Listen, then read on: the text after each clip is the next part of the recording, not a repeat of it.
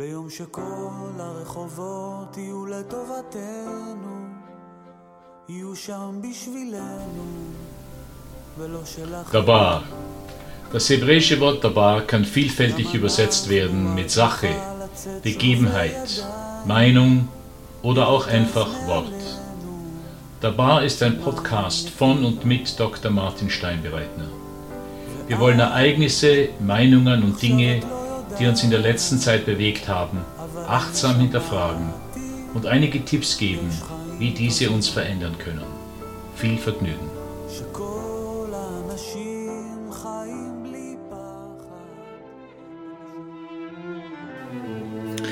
Einfachheit. Alles soll so stark wie möglich vereinfacht werden, aber nicht einfacher. Dies war eine der Mantras Albert Einsteins. Er bezog diese natürlich insbesondere auf die Naturwissenschaften, wo Einfachheit oft ein Zeichen für Brillanz und Genialität ist. Man denke nur an seine Relativitätsformel.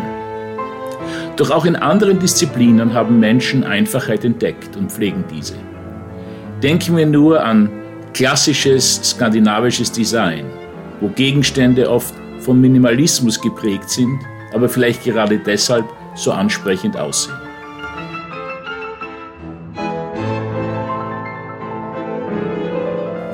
In jüngster Zeit wird eine ähnliche Denkweise als Lebensstil von jenen propagiert, die der Vielfalt an Besitz müde geworden sind.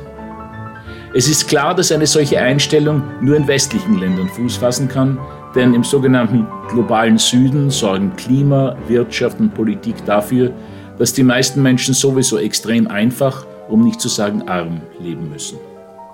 Im Westen hingegen ist es nicht erstaunlich, dass ein solcher Lebensstil an Attraktivität gewinnt. Der typische amerikanische Haushalt besitzt 300.000 Gegenstände.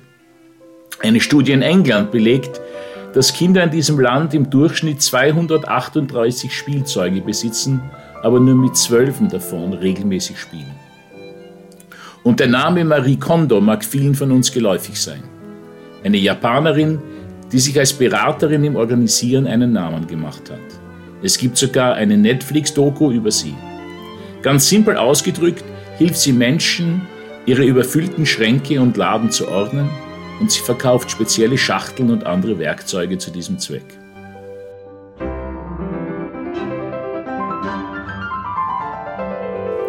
Es gibt inzwischen auch eine ganze Reihe von Minimalisten-Blogs, alle voll von Tipps, wie wir unserem Leben mehr Sinn geben können, indem wir weniger auf Besitz und mehr auf Beziehungen und Erfahrungen fixiert sind. Eine Frau hat den sogenannten 333 Challenge erfunden, wo man für drei Monate nur 33 Kleidungsstücke tragen darf. Joshua Fields Milburn und Ryan Nicodemus, die Autoren des Minimalisten-Podcasts und der dazugehörigen Webseite, drücken es wie folgt aus. Liebe die Menschen und benütze Gegenstände denn das Gegenteil ist zum Scheitern verurteilt.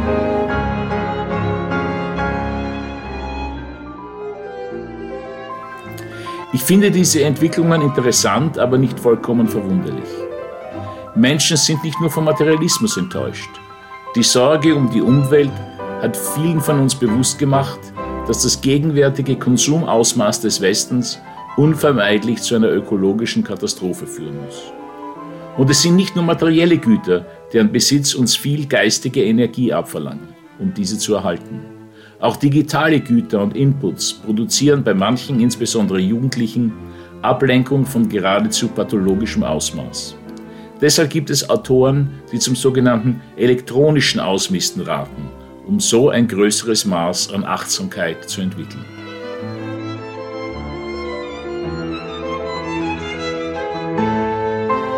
Die meisten dieser Gedanken sind für einen Mönch wie mich nicht besonders neu, da praktisch jeder Orden irgendeine Form von Armutsversprechen verlangt.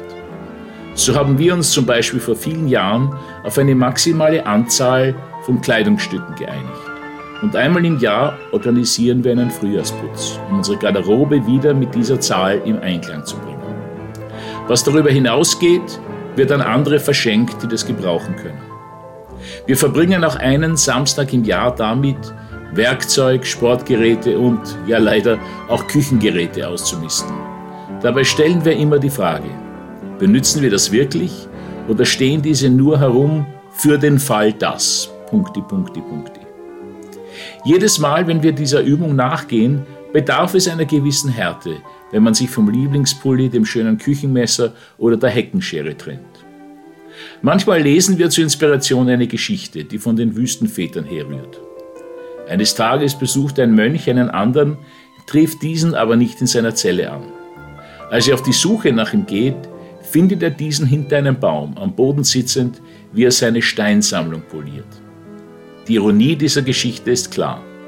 Selbst als Mönch, der sich der Einfachheit verschrieben hat, kann man total nutzlose Dinge sammeln und sein Herz daran hängen.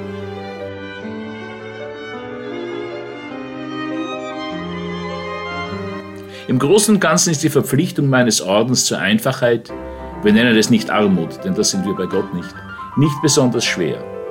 Tatsache ist, dass selbst das Schenken der Lieblingskrawatte zu innerer Freiheit führt. Oder seit 40 Jahren habe ich keine nennenswerten Weihnachtsgeschenke mehr bekommen.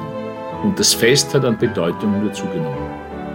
Auch unsere Entscheidung, keine E-Mails nach dem Nachtgebet zu checken und unsere Handys bei Tisch auszuschalten, empfinde ich nicht als Einschränkung, sondern als befreiend.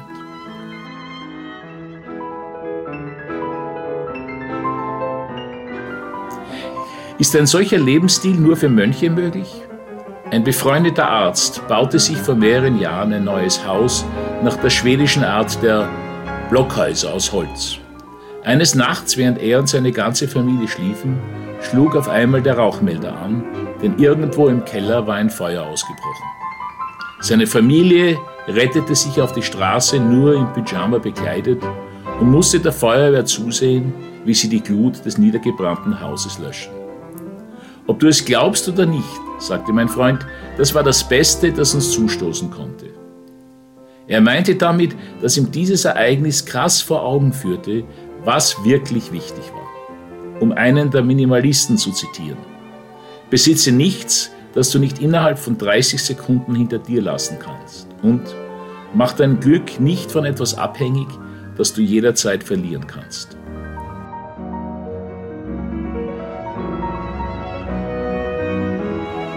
In diesem Sinne erlauben Sie mir die folgenden Fragen. Besitze ich Dinge, die unverhältnismäßig viel meiner Energie aufsaugen, wie etwa eine Münzsammlung, ein Garten oder ein Auto, und so meine Aufmerksamkeit schmälern, die ich anderen Menschen und Beziehungen schenken sollte? Gibt es Gegenstände in meinem Kleiderschrank oder meinem Haus, die ich drei Monate oder länger nicht angerührt habe? Wäre jemand gesegnet, wenn ich ihm diese schenkte?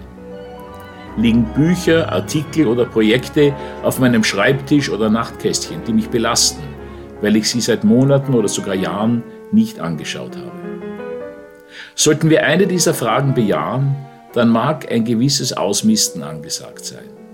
Wir mögen es vielleicht nicht glauben, aber in jedem von uns schlummert ein Minimalist, der nur darauf wartet, freigelegt zu werden.